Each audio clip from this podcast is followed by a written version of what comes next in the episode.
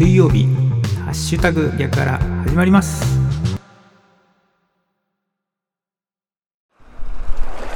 8月19日水曜日の朝です。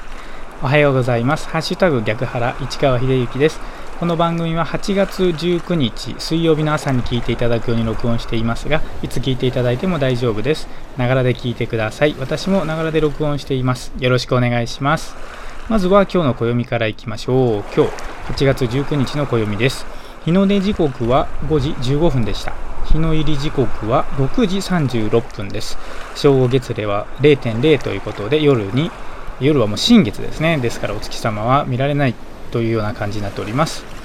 ちなみに今月の新月ですがね。8月19日水曜日今日の11時42分、まあ、お昼ちょっと前ですね。に新月になるということなので夜も新月状態になっていると思います。今日8月19日の暦です。日の出時刻は5時15分でした。日の入り時刻は6時36分です。この情報は自然科学研究機構国立天文台 NAOJ のサイトを利用させていただきました。ありがとうございます。続きまして今日は何の日に行きましょう。今日8月19日ですが俳句の日俳句記念日ということでございます。日付は俳句俳句と読む語呂合わせから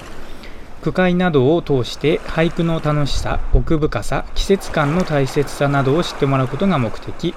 記念日に合わせてイベントや大会などを行っている。俳句について俳句は主に五七五の十七音で表現され世界一短い詩とも言われる。江戸時代に俳諧が流行し最初の五七五の北句を重要視したのが松尾芭蕉である。芭蕉の有名な句として古池や河津飛び込む水の音がある。そして明治時代になると正岡式によって近代の俳句が確立された。生涯に20万を超える句を読んだ四季の作品のうち最も有名な句として「書き食えば鐘が鳴るなり法隆寺」がある。上記の芭蕉の句と並んで俳句の代名詞として知られている。俳句を作ることは俳句を読むというが読むはもともと読むと同じ言葉で、えっと、この最初の読むはですね言面に永久の A という字の読むですね。はもともと読む読書の読の読むと同じ言葉で数を数えるという意味に由来する。現在でもサバを読む表を読む秒読みなどの使われ方が残っている。数を数えることが文字を一字ずつ声に出して読み上げることに通じるとして読むは文章を読むという意味になった。ということですね8月19日は俳句の日俳句記念日ということでございますこの情報は雑学ネタ帳というサイトを利用させていただきました。ありがとうございます。さあ、今日の番組でお届けする内容ですがね、今日はお届けする内容というかお礼をお伝えしようと思いますけれども、この番組ね、ハッシュタグ逆腹、えっと、ちょっと1週間ぐらいね、夏休みをいただいて、まあ、実際には、まあ、10日ほど間空きましたけどね、昨日からまた再開しておりますが、早速ですね、それに反応してくださった方がいらっしゃいまして、本当に嬉しい限りでご紹介とお礼を言いたいなと思いますが、まあ、ちょっとね、直接、なんていうのかな、言ってないので、あらかじめ言ってないんであれですけど、広島県のね、F さんということにしておきましょう。F さんが Facebook にですね、このハッシュタグ逆腹2が再開するということをね、わざわざ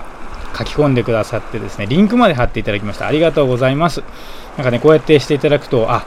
この番組聞いていただいてる方がいるんだなということをね、こう改めてこう実感しましてですね、嬉しいなと思うとともに、この番組作りにね、またこう励んでいこうというね、モチベーションが高まりまして、F さんには本当にありがたいな、ありがとうというふうにお伝えしたいと思います。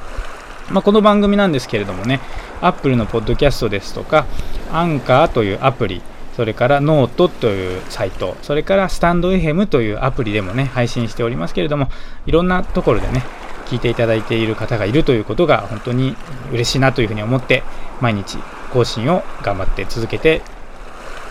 いくモチベーションになっております。ということでね、ちょっと今日はお礼ということの、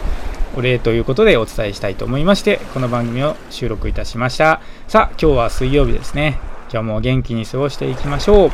お仕事行かれる方、いってらっしゃい。行ってきます。